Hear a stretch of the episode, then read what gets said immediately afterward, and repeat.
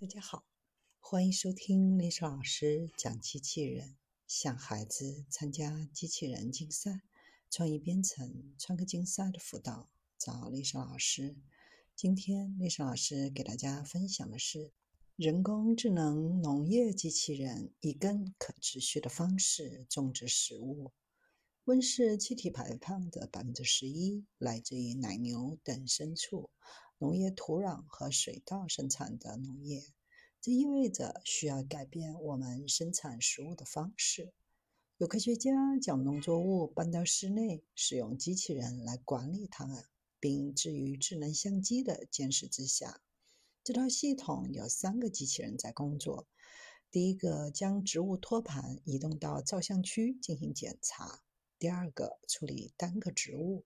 第三个，根据相机报告的内容处理要给予植物的水分和养分，对所有植物进行非常高分辨率的扫描，就确保植物在正轨上生长，预测在收获时会有多少，是否需要进行干预。这套复杂的系统负责处理各种干预措施，比如水、营养、光、温度和湿度。从而产生可再生食物，提供高质量、高产量的作物，并确保剩余的灌溉水和任何未消耗的营养物质再一次重复使用。过程当中仅使用适量的肥料，因为它是甲烷的主要来源，而甲烷是最强大和最危害的温室气体之一。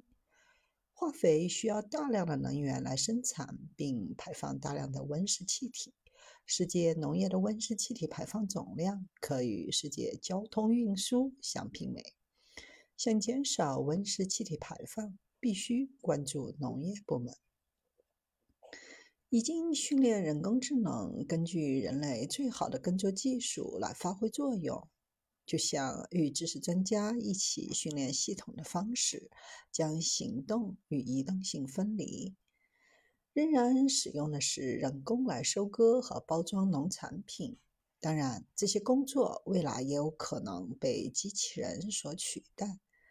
工业自动化会为人类带来新的和改进的工作，但仍然需要有人监督自动化的过程和程序，解决因为这段话而失去的所有职位。虽然这个想法有些令人担忧，但它提供了。另一种我们做事的方式。